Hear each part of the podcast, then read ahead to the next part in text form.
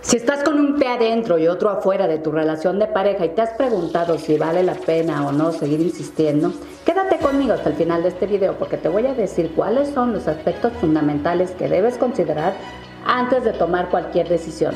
Acompáñame.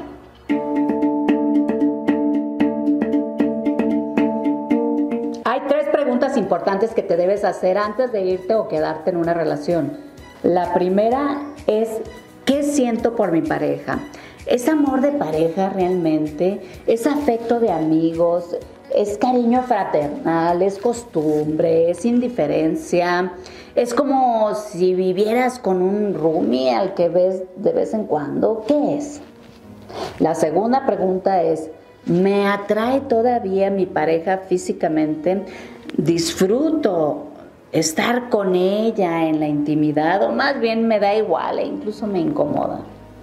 Y la tercera pregunta es, ¿realmente me gustaría salvar esta relación o solamente estoy aquí por los hijos, por el que dirán, por la presión social, familiar, por mi estabilidad económica? Obviamente tienes que responder a estas tres preguntas de una forma muy honesta, porque si a pesar de las dificultades que estás teniendo, sigues sintiendo atracción por tu pareja, le sigues queriendo, deseas salvar tu relación y si tu pareja está en la misma frecuencia, entonces hay muchos elementos a favor de tu relación y vale la pena que los dos hagan esfuerzos conscientes por quedarse juntos y aprendan a construir una relación sana.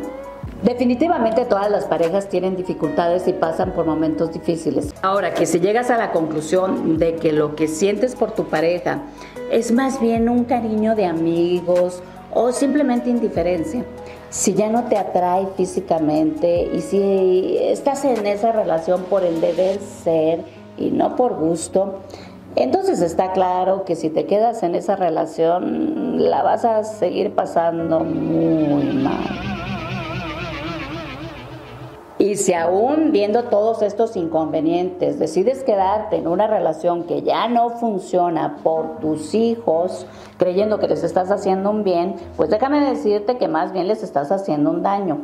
Porque a ningún hijo le gusta ver a su padre o a su madre sufrir amargado e insatisfecho.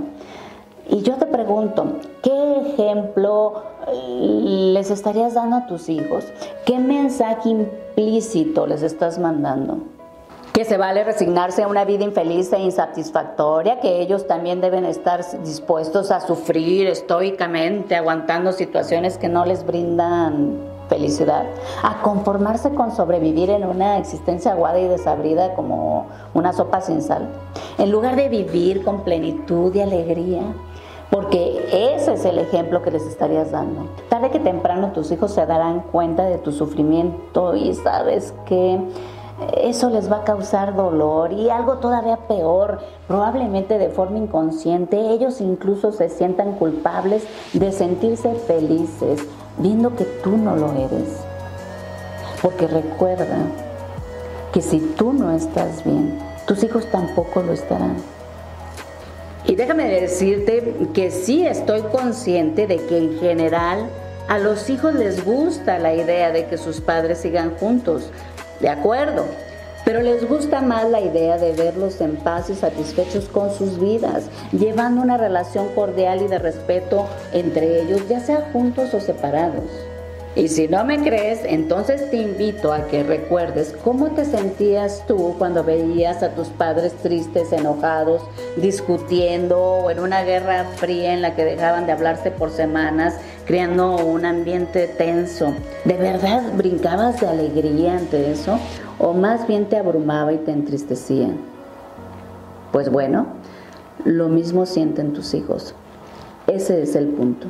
Así que mi querida amiga y amigo del desarrollo, no te atormentes preguntándote si estás tomando la decisión correcta o incorrecta. Más bien piensa que cualquier decisión que tomes tiene diferentes consecuencias y decide cuál prefieres enfrentar, haciéndote enteramente responsable de dichas consecuencias.